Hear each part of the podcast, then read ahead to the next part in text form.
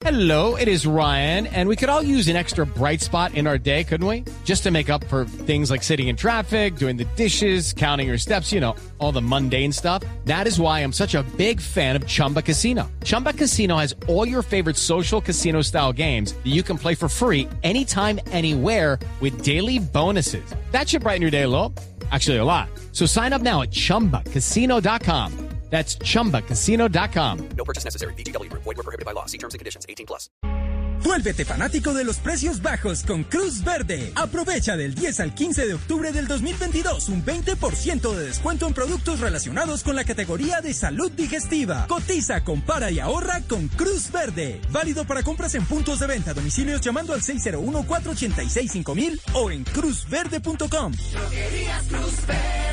Aplica referencias seleccionadas, condiciones en cruzverde.com. Llega el mediodía. Y en Mañanas Blue continúa el análisis y el debate. Dirige Camila Zuluaga.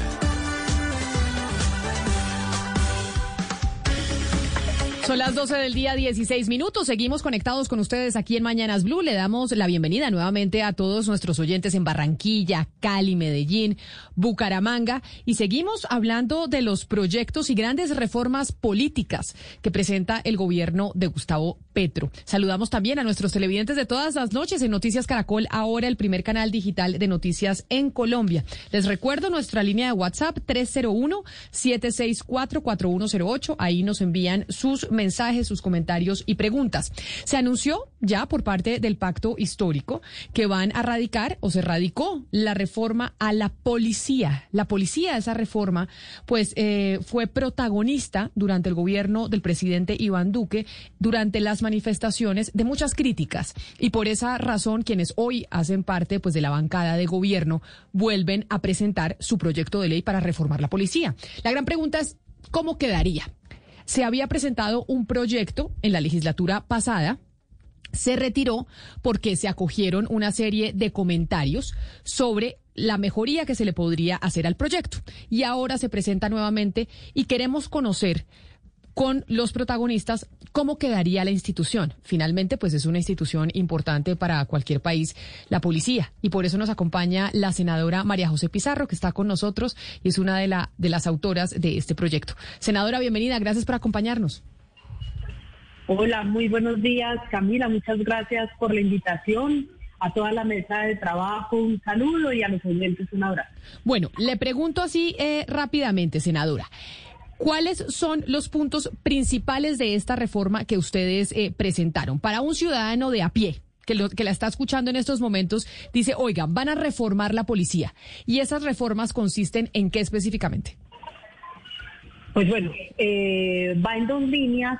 Una hacia el interior de la policía, que lo que busca es generar un proceso de democratización en el régimen de ascensos de la policía. Esto para quienes nos oyen, eh, el ciudadano de a pie y quienes nos escuchan en este momento, se traduce en la posibilidad de que patrulleros eh, puedan ascender en la carrera militar y no existan de alguna manera barreras de tipo económico que muchas veces impiden que, muchas veces impiden que ellos puedan ascender.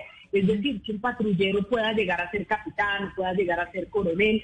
Eh, la, la, misma escuela de, oficiales muchas veces se, se, constituye en sí misma en una barrera por los altos costos, por la imposibilidad que tienen a veces los patrulleros para poder hacer el curso de suboficiales y poder continuar ascendiendo. Entonces se generan unas élites allí que pues básicamente mantienen eh, a veces una discriminación al interior de la propia institución y creo que ha sido uno de los compromisos de este gobierno y por supuesto en diálogos y en conversación con policías, una de las barreras que impide eh, poder pues como continuar ascendiendo y generar como una un proceso democrático al interior.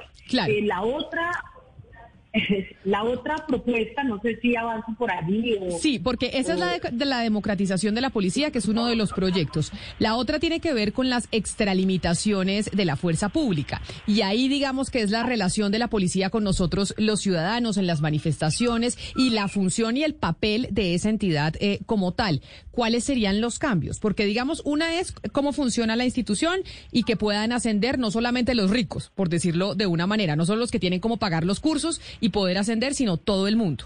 En el caso de las extralimitaciones, ¿cuáles son los cambios? Pues mira, eh, contempla toda una serie de principios que deben regir el uso de la fuerza. Esto es muy importante.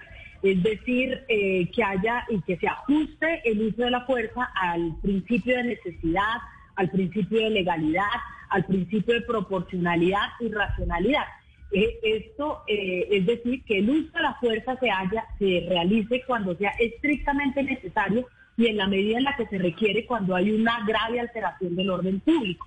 Eh, eh, y, por supuesto, pues entramos en cuestión eh, de generar o de cuestionar cuándo el principio de necesidad está realmente, cuándo realmente necesario. Ahí sí, entonces, por ejemplo, qué tipo de mecanismos de disuasión o de prevención se pueden regular y a cuáles se puede recurrir para hacer el uso de la fuerza. Eh, el tipo de armamento que utiliza generalmente la policía, cuándo puede utilizarse en el marco de qué acciones, cuáles son realmente los protocolos, eh, el uso de armas de fuego, por ejemplo, el uso de armas mecánicas, el bastón tipo tonfa, eh, la escopeta calibre 2.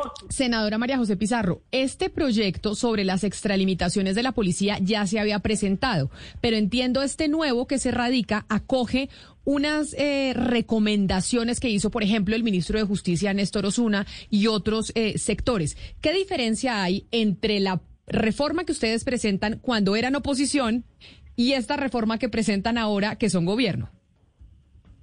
Yo creo que este, primero, eh, pues se hace un análisis, nosotros, ahí, creo que ahí le dejo, perdón, eh, creo que eh, nosotros hicimos, por lo menos instauramos, instauramos una mesa de trabajo con el Ministerio de Defensa para poder darle o mejorar algunos aspectos del proyecto de ley, pero creemos que la radicación de este proyecto de ley, que por supuesto eh, no es exactamente el mismo aquel que habíamos presentado, aquellos que habíamos presentado en el periodo pasado, lo que busca hacer es un principio de oportunidad. Yo ayer estaba profundamente feliz porque precisamente el enlace de la policía en términos legislativos estuvo presente en la radicación e inmediatamente nos propuso poder construir una mesa de trabajo conjunta, que era algo que no habíamos podido hacer siendo oposición. Es decir, en ese momento no teníamos la oportunidad de generar discusiones, mesas de trabajo técnico para incorporar en el proyecto de ley la mirada de la policía. Esta es una oportunidad inmensa. Este es un proyecto de ley que por supuesto se trabajó de manera prioritaria con las organizaciones defensoras de derechos humanos, con las víctimas de abuso policial, pero nos falta construir y retroalimentar el proyecto de ley con eh, la mirada de la policía y del Ministerio de Defensa y por supuesto el Ministerio de Justicia.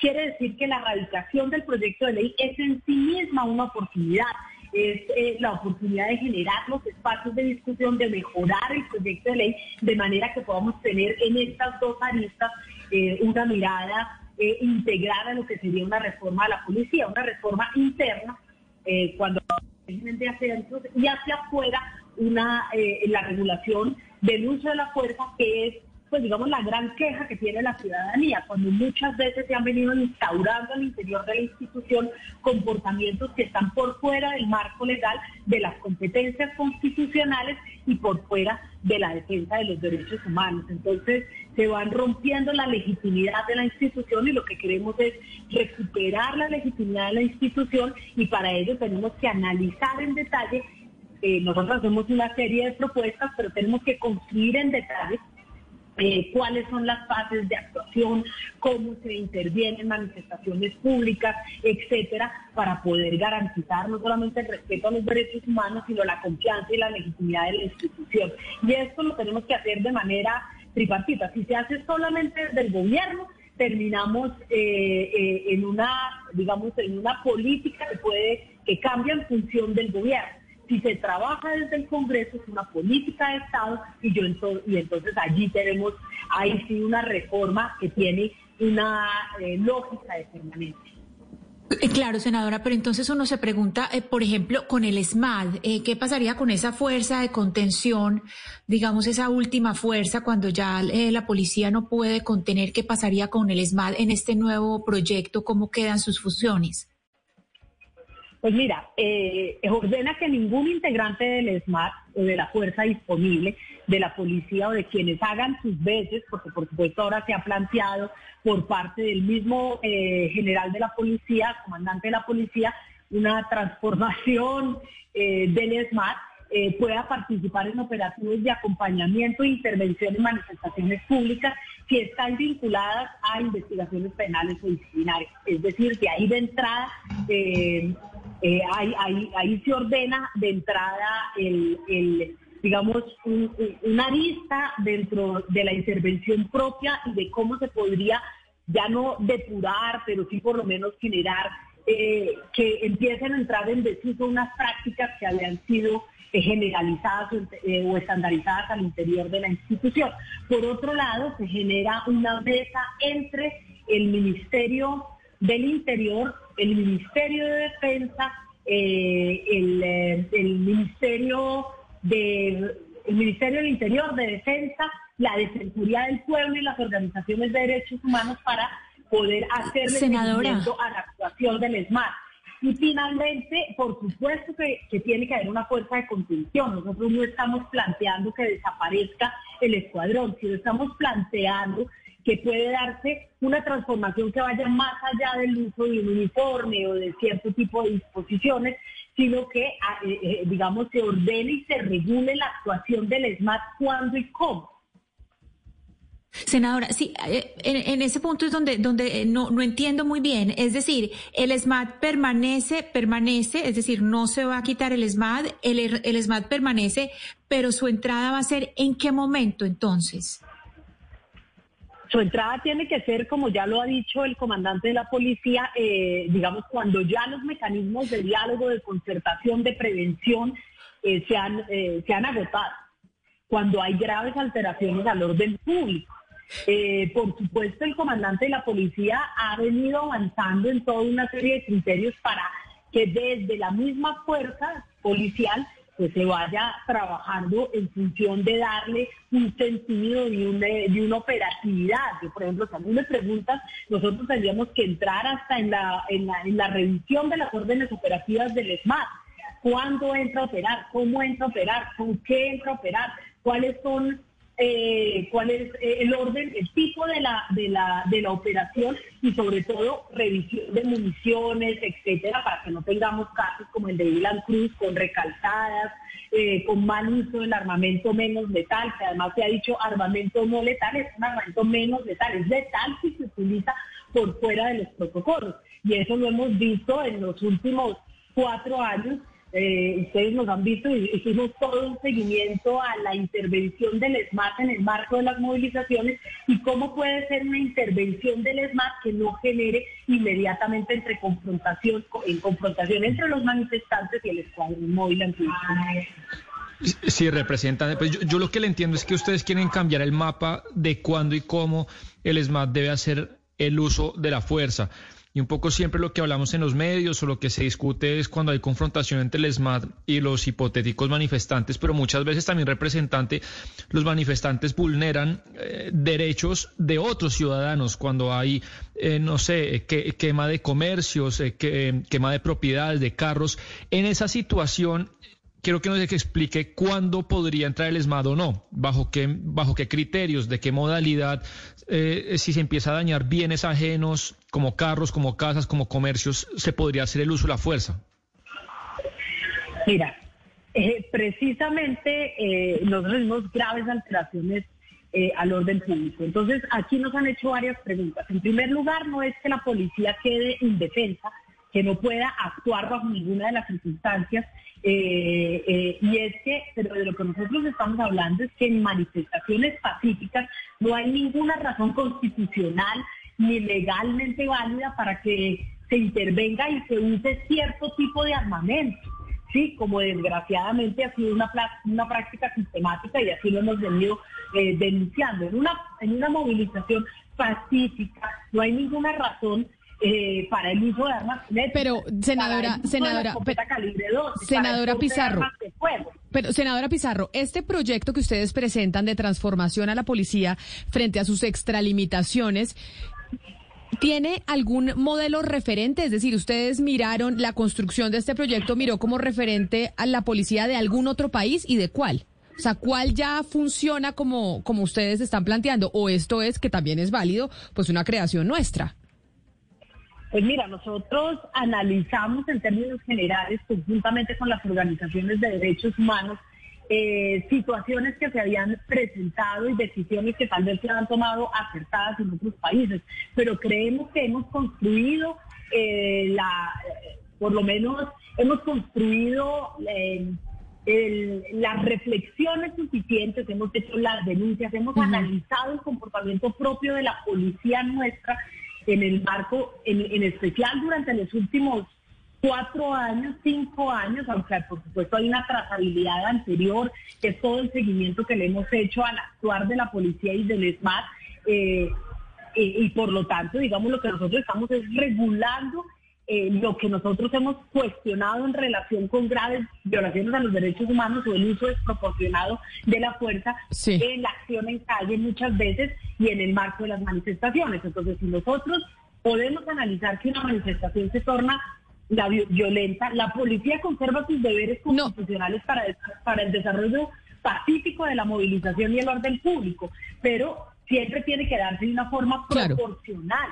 Claro, permítame. es importante, la proporcionalidad, es decir, sin excesos sistemáticos, sin que ciertas prácticas se conviertan eh, en el actuar sistemático de la policía y que termina pues en graves violaciones. Lo vimos y lo hemos analizado, creo que ustedes mismos los medios de comunicación han sido un vehículo importante de denuncia cuando han habido extralimitaciones eh, por parte de la fuerza pública. Permítame, senadora, porque quiero saludar a su colega y también quien es autor de este proyecto de reforma a la policía, el senador Inti Asprilla. Senadora Asprilla, gracias por estar con nosotros. Bienvenido.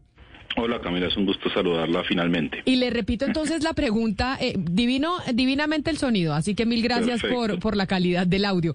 Senador, le, pregunto, le repito la pregunta que le hacía a su colega María José Pizarro, y es, ¿qué referentes se tomaron para este proyecto de reforma a la policía? ¿Ustedes miraron la policía de otras partes del mundo que actuara de esta manera como ustedes quieren que actúe la nuestra en, en Colombia o no? ¿O este es un invento colombiano y nuestro?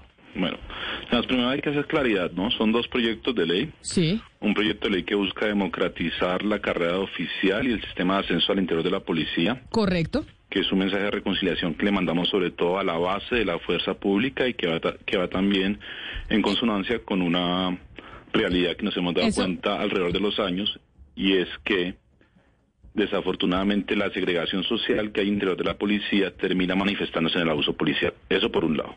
no, claro, pero entonces ya que usted puso ese punto, ya que usted puso ese punto, porque eso no lo había explicado la doctora María José Pizarro, sobre ese punto, ¿por qué democratizar la policía y no las otras fuerzas? Hay otras fuerzas incluso que son más caras que la propia policía, por ejemplo, la Marina por ejemplo, la Fuerza Aérea. Ahí sí que las diferencias sociales son enormes entre quienes, entre sus miembros. ¿Por qué, ¿Por qué hacer esa democratización solo en la policía y no en las otras fuerzas? Pues básicamente es porque ha sido fruto de años de estudio y nos hemos enfocado en lo que es la fuerza policial. Ojalá esto sirva para que se abra el debate y se pueda pasar a las otras, a las otras fuerzas públicas, sí, la Marina, el Ejército, etcétera. Pero consideramos pertinente empezar por la policía por cuanto en medio, digamos, este devenir de estar constantemente verificando qué es lo que pasa con el abuso policial, de tener diálogo con mandos medios de la policía, nos dimos cuenta que efectivamente hay unas barreras económicas y que empezar por eso nos sirve para crear un nuevo, digamos, estado de ánimo de morada interior de la fuerza policía que esperamos, si es apoyado, aprobado el proyecto, que dentro de tres años cuando salga la primera digamos, promoción de oficiales de la policía que entran por mérito y no por capacidad económica. Pero bienvenido y claro que sí, hay que ampliarlo a otros aspectos de la fuerza pública.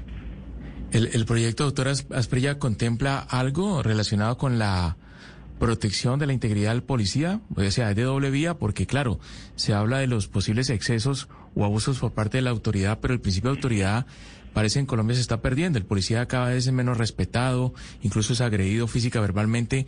¿Hay algo que contemple el proyecto relacionado con, con la integridad del policía? Entonces ya vamos para el segundo proyecto que es la regulación del uso de la fuerza y la prevención y la sanción del abuso policial. ¿sí? Un policía per se tiene el uso legítimo de la fuerza. cuando un policía es objeto de un acto de violencia, puede utilizar la fuerza. Eso por un lado. Ahora, el proyecto tiene que ver con dos situaciones del uso de la fuerza. Uno que tiene que ver con la convivencia ciudadana y otro que tiene que ver con las manifestaciones.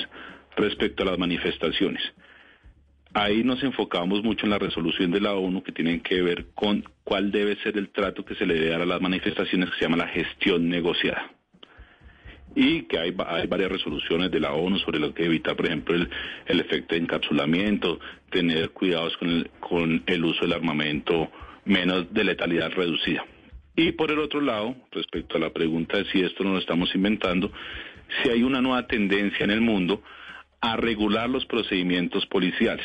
Por ejemplo, en este proyecto de ley, en lo que tiene que ver con la convivencia ciudadana, y quiero ser enfático en esto, usted me hace una pregunta de, oiga, ¿y cuál, cuál es la defensa del policía respecto a un actuar violento? Es el, el, uso legítimo de la fuerza, pero tenemos que regular ciertos procedimientos policiales que pueden generar, digamos, afectaciones en la integridad de los ciudadanos y en sus derechos. En el proyecto de ley prohibimos, y quiero ser muy enfático en esto, prohibimos el uso del bastón tonfa para pegarle en la cabeza a un ciudadano desarmado. No pegarle con el bastón tonfa en la cabeza a un ciudadano desarmado para que no pasen casos como los que hemos tenido de ciudadanos que han sido asesinados a punta de bolillazo en la cabeza. Segundo, que tiene también que ver con una tendencia internacional y que nos dimos cuenta de, después de lo que fue el caso de George Floyd. Prohibición de la maniobra de estrangulamiento en personas desarmadas. La maniobra de estrangulamiento efectivamente puede matar a alguien y para eso hay otros métodos racionales del uso de la fuerza. Entonces no es que queramos de ninguna manera eh, impedirle a la policía el uso de la fuerza, todo lo contrario, sí, pero, queremos pero, que use la fuerza de manera legítima y de manera proporcional.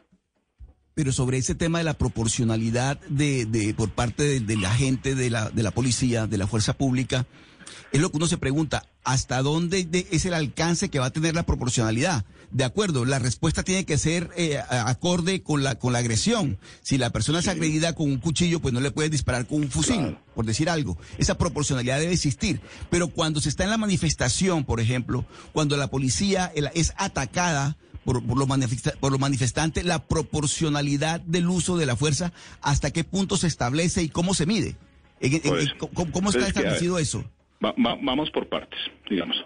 Uno son los principios del uso de la fuerza que dependen del buen juicio y la sana crítica de cada persona.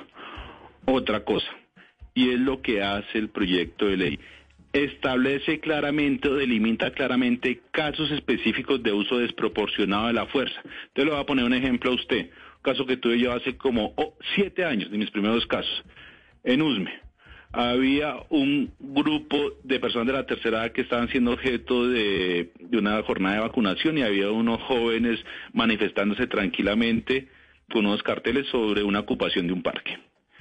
Llegó la fuerza pública, la fuerza disponible, echó gas y le rompió la cabeza. Hello, it is Ryan, and we could all use an extra bright spot in our day, couldn't we? Just to make up for things like sitting in traffic, doing the dishes, counting your steps, you know, all the mundane stuff. That is why I'm such a big fan of Chumba Casino. Chumba Casino has all your favorite social casino style games that you can play for free anytime, anywhere with daily bonuses. That should brighten your day a. Actually, a lot. So sign up now at chumbacasino.com. That's chumbacasino.com. No purchase necessary. BGW. Void were prohibited by law. See terms and conditions 18 plus. Una señora de 70 años. Es absolutamente evidente que en una manifestación pacífica el primer recurso no puede ser la, la fuerza. Y desafortunadamente la experiencia colombiana nos ha demostrado que es necesario meterlo vía ley. Porque una cosa es la ley y otra cosa son los reglamentos. La sí, ley sí, pero, tiene pero eso, vocación eso claro. de permanencia. Los reglamentos claro. cambian de acuerdo a los gobiernos y por eso consideramos eso... en este caso que era importante ponerlo vía legislación. Claro, pero eso está claro porque, claro, ese exceso de la fuerza, obviamente que tiene que ser sancionado. Ese, ese, abuso por parte del uniformado tiene que ser sancionado. Pero en la manifestación, cuando la agresión se manifiesta, se da por parte de quienes están participando en la protesta y las víctimas son los policías, ¿de qué manera deben responder ellos proporcionalmente de acuerdo a la agresión? Esa es la pregunta que, que yo quiero que, que me responda con el uso legítimo de la fuerza, pero lo primero que le estoy diciendo es pongámonos de acuerdo con esto. No puede volver a haber uso de la fuerza en una manifestación pacífica. Segundo, uso proporcional de la fuerza. En una manifestación hay que tener un cuidado con el uso de armas de letalidad reducida y eso es lo que estamos pidiendo.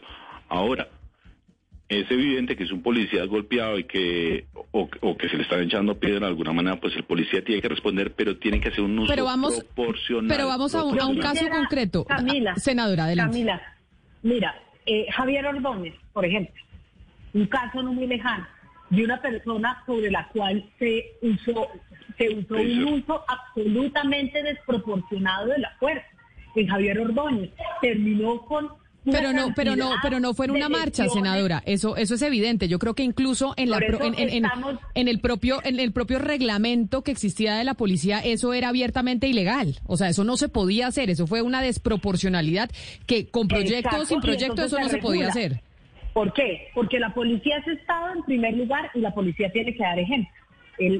La policía es el Estado y es la representación del Estado. En segundo lugar, lo que nosotros hemos hecho, como lo decía el, senador Intias Prilla, es que nosotros hemos venido identificando prácticas, malas prácticas que se han generalizado y casi que co- construido como prácticas comunes, legítimas, pero que están por fuera del marco legal, ¿sí? Y, son, y por eso terminan sucediendo cosas como las de Ordóñez, que en otros casos pudimos ver en el marco de manifestaciones. Yo recuerdo con INSI, atendimos el caso de un muchacho de la universidad eh, de Ah, sí. Dinamarca, a quien le dispararon en una pierna en medio de una manifestación. Claro, pero son- pero son- pero son dos temas la- distintos. el recurso no puede, no. Pero, son dos- pero déjenme, yo les hago una pregunta. Son dos temas distintos. Uno es regular cómo va a actuar la fuerza dentro de las marchas y otro es fuera de ellas. Y lo Sí. pregunto por el tema de que pone la senadora María José Pizarro de Javier Ordóñez. Eso no fue en una marcha. Eso fue fuera Sí, de a ver, ella. Pero Camila, pero es, No es fue- importante. Lo dejé claro, que no era en una marcha. Pero, pero- entonces, ¿se, se, se va a legislar sobre la actuación de la fuerza pública en las marchas o la En actuación ambas, de la fuerza el pública uso- en es el general? ambas. Es el uso de la En fuerza, es el uso de la Ah, fuerza en la convivencia con el ciudadana y en, los- y en el marco de las manifestaciones. Pero entonces ahora yo, otro ejemplo concreto. Eh, Estamos en Bogotá y resulta que hay un grupo de estudiantes o de trabajadores o de lo que sea que decide eh, eh, trancar Transmilenio Sí. y ponerse en la mitad de la vía y afectar la movilidad de la ciudad por cuenta de la manifestación. Se usa, se usa un- el- el- digamos, proporcionalmente al- a, a lo que esté sucediendo si utiliza la fuerza. Lo que no puede Pero ahí, ahí cómo, ahí cómo, ahí cómo se, cómo, cómo funcionaría. Lo primero es el diálogo. Pues utilizas unos, eh, primero el diálogo, segundo lugar puedes utilizar gases y otro tipo, pero de manera regular, respetando los protocolos, no disparando el gas directamente contra el cuerpo de los manifestantes porque los puedes matar, ¿sí?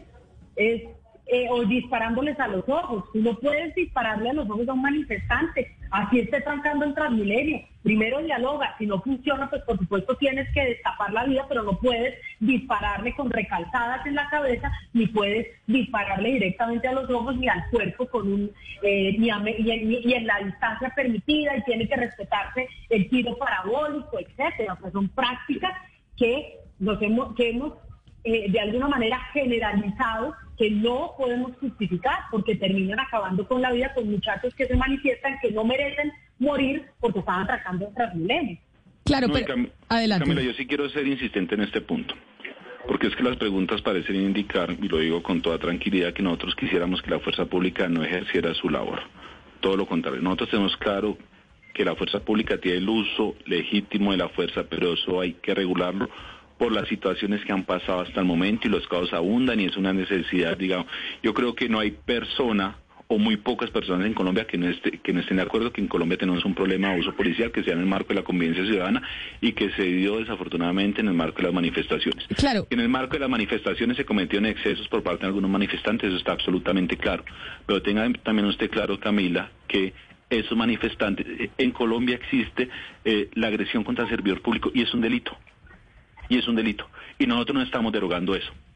Entonces, de ninguna manera estamos queriendo eh, quitarle la potestad a la fuerza. Hay unos dispositivos legales que existen hoy en día en Colombia para cuando un ciudadano se excede o comete una contravención o comete un delito contra un servidor público y de ninguna manera y nunca, absolutamente nunca, hemos cuestionado que la agresión contra servidor público es un delito.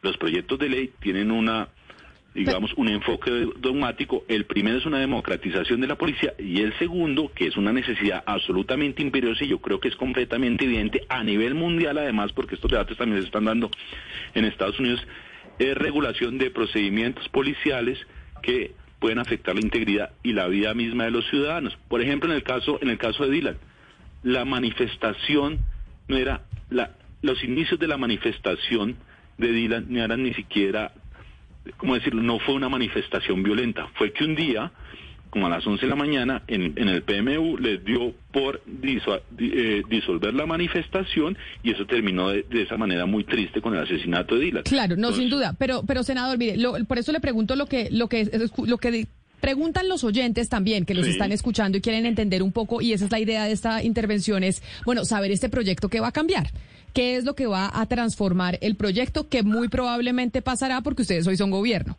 Entonces, eh, y por ejemplo, dice, dice Carlos Humberto que nos escribe al 301-764-4108 y nos pregunta, ¿uso proporcional de la fuerza es que si atacan a piedra a la policía, deben responder con piedras? ¿O, cómo, o, o, qué significa el uso proporcional de la fuerza? Sé que le hemos eh, intentado explicar, pero también dice Vidi, ¿Cómo se contrarrestan a los que tiran bombas Molotov e incendian los CAIs y los bienes públicos? O sea, cuando se está, por ejemplo, destruyendo el Transmilenio, que pasa muchas veces antes de que llegue la fuerza pública, en el caso de Bogotá. Eh, Camila, por eso repetimos que es el uso proporcional de la fuerza. Proporcional es en relación con el, tipo de, alteración al orden público que se esté presentando. Proporcional existe la proporcionalidad, existe la necesidad y existe la racionalidad. ¿Qué quiere decir eso? Que si se está quemando un transmilenio, la policía tiene que evaluar en el marco de la legalidad la necesidad y que sea proporcional a lo que está sucediendo. Lo que no es proporcional es que tú utilices el armamento Venom directamente contra los manifestantes. Eso no es proporcional. Pero ¿por qué? Pero ¿por qué? tú le dispares a personas desarmadas que se están manifestando, no es proporcional porque la policía puede hacer uso de otro tipo de mecanismos, de herramientas y hacer un uso racional en el marco de los protocolos del armamento que se le entrega. Es sencillamente seguir, cumplir con el marco constitucional, cumplir con la ley y con los reglamentos y protocolos que rigen este tipo de armamento. Sí, pero no estamos diciendo que ahora se que hacer una pelea entre piedras entre la policía y la ciudadanía. Pero ahora tengo yo tengo yo una duda, porque ustedes hablan del, del, accionar de la policía tanto en las marchas como fuera de ellas. Y leyendo el radicado del proyecto, dice, proyecto de ley por medio del cual se dictan medidas para la prevención y sanción de los abusos en la actividad de la policía y el uso desproporcionado de la fuerza en contextos de manifestaciones públicas. O sea, esto es transformar la actividad de la policía fuera de las manifestaciones y en las manifestaciones. O sea, transformar el... Voy a decir esto con, con toda sinceridad.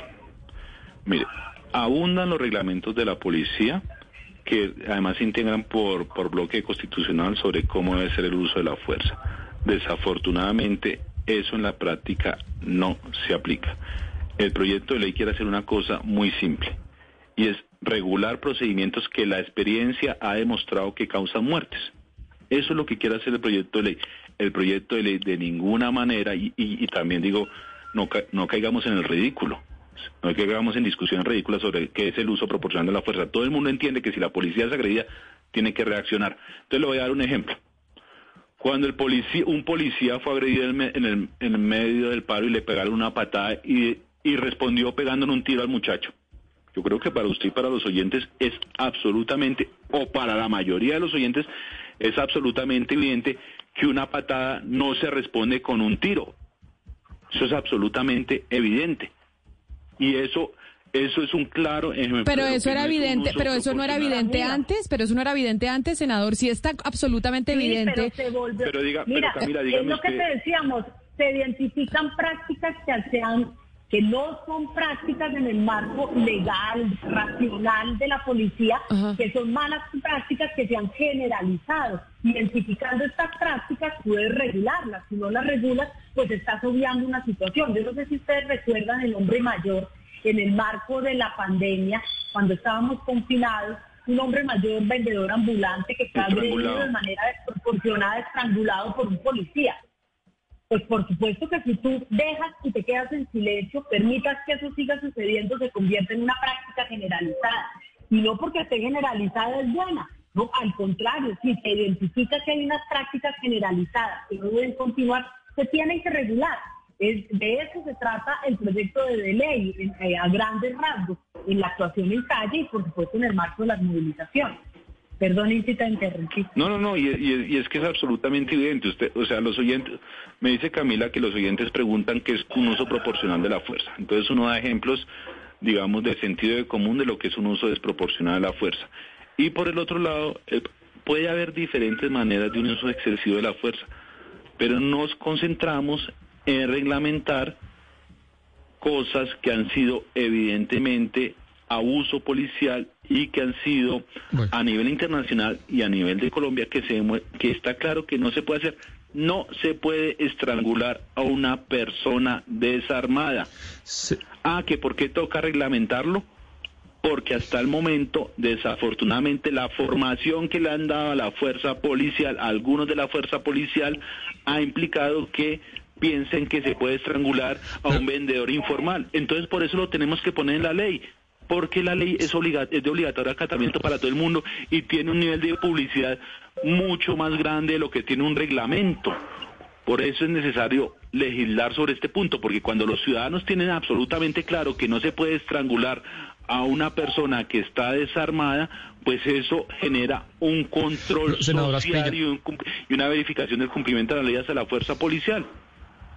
Pero, senadora Asprilla, más allá de elevar todo esto a ley, eh, que, que pues es, es importante, pero también muy ambicioso, porque usted estará de acuerdo conmigo que también tendrá que ver con cosas de la cultura colombiana, que no es que lo justifique, pero quizá es así, con prácticas y hábitos al interior de los cuarteles, de la convivencia. Pero realmente, ¿qué mecanismos, qué dientes tiene este proyecto de ley para que en la realidad se, si se cumpla, un- no sé, un sistema de premios y castigos, eh, eh, cultura o charlas a los, a los muchachos eh, policías? Realmente, en concreto, más allá de la ley, ¿qué hay para que se cumpla en serio? Ahí vamos en dos. Está el primer proyecto de ley y eso yo sí quiero ser enfático en esto. Poca gente lo entiende, pero los mismos patrulleros son objeto de abuso policial al interior de la institución. El clasismo que existe per se desde la entrada entre los que son oficiales y los que les toca hacer el curso de patrullero porque no tienen los ingresos, implica muchas veces que sea un, cla- un trato clasista. Cuando usted de entrada democratiza una institución... Pero es eso en todas las instituciones, senador. O sea, Sí, eso no es solo la policía. hablando- pero, el proye- pero el proyecto de ley es Pero de la policía, hablando de la Camila. y yo le estoy- policía. y yo le estoy respondiendo sobre la policía. No, no, no, usted- claro. Lo que pasa no, es que me eso, llama la atención. lo dijo, y usted ya me lo dijo anteriormente y le dije, claro, bienvenido que este proyecto de ley, que si es aprobado, sirva para ampliar ese debate a las demás instituciones. ¿Sí? Entonces yo, por ejemplo, ¿cómo entendí el problema estructural que hay de clasismo en la policía? Hablando con más dos medios que me explicaban, por ejemplo, cómo era la cuestión de la escuela de oficiales, que los gastos de manutención eh, generaban que pocas personas pudieran acceder a eso. Entendí también, por ejemplo, que esa posibilidad que hay de pasar del nivel ejecutivo al nivel oficial para las personas que ya hicieron el curso de patrullero termina siendo un saludo a la bandera porque está hasta el momento potestativo en la ley y por eso en este proyecto de ley establecemos una cuota para que personas del nivel oficial que han logrado acceder a un título universitario o un título técnico puedan integrar la oficialidad en una cuota del 25% y por eso nos estamos ocupando en primer lugar de eso. Si Eh, y, y yo lo vuelvo a decir, bienvenida a la tarea de ampliar este debate a las otras fuerzas, Sí. pero Sí. pues uno legisla sobre lo que conoce en un comienzo. Y ahora va sobre la- los dientes de esto, y es eso va en el segundo proyecto de ley. Una de las cosas que nos hemos dado cuenta al transcurrir de los años que generan la proliferación del abuso policial es que desafortunadamente los procesos disciplinarios al interior de la policía que deberían tener la ventaja de evitar que se cometan agresiones hacia el ciudadano terminan siendo muchas veces engavetados. Y por eso se revive una figura que en su momento se había creado que es la del comisionado nacional de policía que es un abogado civil adscrito al Ministerio del Interior que se encarga de hacerle un seguimiento a los procesos disciplinarios para verificar que efectivamente se le estén dando curso. Eso es lo Eh, que Sebastián, tenemos. yo quería además responderte, mira, eh, precisamente eh, hay una serie de principios que se establecen en el proyecto de ley que pueden, que permiten hacerle seguimiento y evaluación al uso de la fuerza. Ah, y se sí. crea una mesa técnica por parte integrada por el Ministerio de Defensa del Interior, la Defensoría del Pueblo, con participación de la sociedad civil para evaluar y hacerle seguimiento al uso de la fuerza. Por ejemplo, se prohíbe la exigencia a los miembros de la policía de cuotas de comparendo, de resultados operativos como criterio para determinar la evaluación del desempeño y la, y, la continuidad en el cargo de ese eh, patrullero. Por ejemplo, se ordena la creación de un sistema de videovigilancia en los CAI, en los centros de traslado por protección. O sea, esas son medidas en concreto que tienen que tender a la a la disuasión, es decir, que los policías también al interior vayan entendiendo que hay ciertas prácticas que no son permitidas en la institución, que están por fuera del marco legal. Y con esto, ¿qué sucede de facto? Que la policía recupere la confianza ciudadana. Pues Que estos es el son... objetivo final de este proyecto de ley. Estos son los dos proyectos que ya nos han explicado, la democratización y el proyecto sobre la regulación de las extralimitaciones de la policía en, eh, en las eh, manifestaciones y fuera de ellas. Se nos va acabando el tiempo y entonces tengo una última pregunta. Senador Intias Frilla, ¿este proyecto tiene, tienen presupuestado ustedes que se apruebe en cuánto tiempo? Para que empie o sea, el plan que ustedes tienen en la discusión que se dé en el Congreso de la República, toca ver qué reformas se le hacen, las proposiciones, etcétera, etcétera. Pero el plan que tienen es que salga aprobado en cuánto tiempo y que se empiece a ejecutar cuándo. digamos, aspiramos a que los prim- el primer debate en comisión se logre dar antes de que finalice este semestre. Los proyectos, va- hay un proyecto que va por Senado, que es el del uso proporcional de la fuerza, la prevención del abuso policial, y otro proyecto que va por Cámara de Representantes, que es el de la democratización. Yo aspiro y creo que, digamos, yo por ejemplo me he dado cuenta, y, y incluso en medio de esta entrevista, el proyecto de uso de la fuerza o de prevención del abuso policial puede generar debate dependiendo de la ideología de las personas, dependiendo, digamos, de su situación, pero hay un consenso y yo creo que eso ya salta a la vista que empecemos empezar por democratizar a la policía, yo creo que eso es, es mucho más fácil de generar el consenso. Entonces yo creo que es muy probable que logremos la- el primero y el segundo debate de, de democratización y aspiramos a tener el primer debate, aunque sea en Senado, de lo que es la prevención del abuso policial. Ok, entonces Eh, se van primero con democratización y después con el tema del abuso policial que se demoraría va cuánto. en- paralelo. Van paralelos, pero sabemos que, es muy, Va que es más- paralelo. va, a ser más rápido el de democratización de la fuerza pública, de la, la fuerza policial. Uno va por la comisión segunda y esperamos que el mismo eh, autor, el, el, el representante David Racero pueda ser ponente. Ujú. El otro que va por Senado, esperamos eh, que yo pueda eh, ser la, la, ponente también. Entonces eso nos va generando, eh, pues digamos, la posibilidad de que puedan andar de manera eh, paralela, entrando uno eh, por Cámara y luego pasando el uno a Senado y Cámara. Entonces esperaríamos que pueda ser un trámite paralelo y por supuesto ahí la concurrencia y la voluntad de las mesas directivas va a ser fundamental. Pues ahí está entonces este proyecto de ley que se presenta por parte de quienes hoy están en, la bancada de gobierno de reforma a la policía. Dos, el de democratización y el de cómo se, pues, se pueden tapar las extralimitaciones de la fuerza pública en, eh, en las manifestaciones. A los dos, senadora Pizarro y senadora Asprilla, mil gracias por habernos atendido y por empezarnos a explicar y darnos pinceladas de lo que se tratan estos proyectos que sin duda alguna pues van a generar debate. Mil gracias. Bueno, muchas gracias, A Camila. ustedes. Muchas gracias Camila y equipo. Son las 12 del día 58 minutos. Así nosotros llegamos al final de Mañanas Blue. ¿Entendió, Oscar? Camila, no. Yo tengo muchas dudas con respecto a la proporcionalidad del uso de la fuerza. Por ejemplo, an- an- ante la agresión de un CAI, por, ¿cómo debe ser la proporcionalidad de la respuesta Eso con los es- policías adentro? Eso es lo que ejemplo. eso es lo que van a empezar a debatir en el Congreso. Y ahí es donde tendremos que hacer seguimiento de, bueno, cómo va a quedar la policía, cómo va a funcionar, porque son dos reformas que ya empiezan a surtir eh, su trámite en el legislativo. Nosotros eh, terminamos nuestra emisión de Mañanas Blue. Sigan ustedes eh, conectados a Blue Radio con Meridiano después de la pausa. Step into the world of power, loyalty, and luck. I'm gonna make him an offer he can't refuse. With family, cannolis, and spins mean everything. Now, you wanna get mixed up in the family business. Introducing The Godfather at ChumbaCasino.com. Test your luck in the shadowy world of The Godfather slot. Someday, I will call upon you to do a service for me. Play The Godfather now at ChumbaCasino.com. Welcome to the family. No purchase necessary. VGW Group. Void where prohibited by law. 18 plus. Terms and conditions apply.